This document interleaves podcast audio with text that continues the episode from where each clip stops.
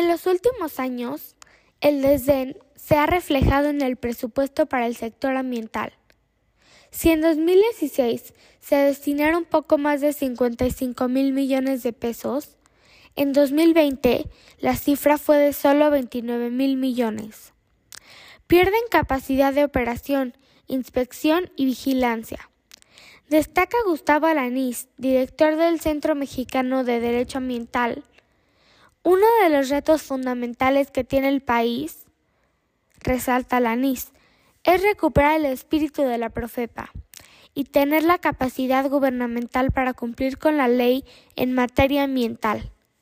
Gómez Durán, el investigador Ezequiel Escurra, profesor de la Universidad de California Riverside, considera que el país tiene que mostrar un compromiso serio con las áreas naturales protegidas y la conservación de la biodiversidad de México. En ese sentido, señala que es prioritario asegurar la continuidad de la Comisión Nacional de Biodiversidad. Alanis coincide si no se coloca como prioridad al medio ambiente, vamos a ir en contra de nosotros mismos, de nuestra salud, de nuestra calidad de vida. Necesitamos que al más alto nivel, en el Ejecutivo Federal, se entienda el mensaje y se actúe en consecuencia. Gracias. Deja de ignorar la emergencia climática.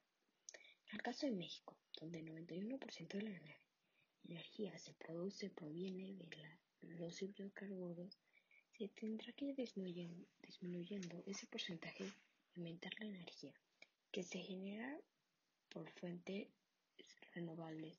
Es problema en que el país sigue apostando por los hidrocarburos al construir una nueva refinería, tener planes para modernizar centrales eléctricas que funcionan con carbón.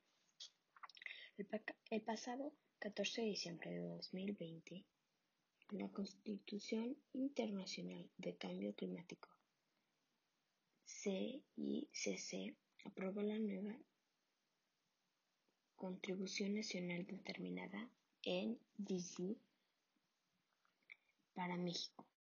Reducir en un 22% los gases de efecto invernadero y en 51% el carbón negro. Escurra,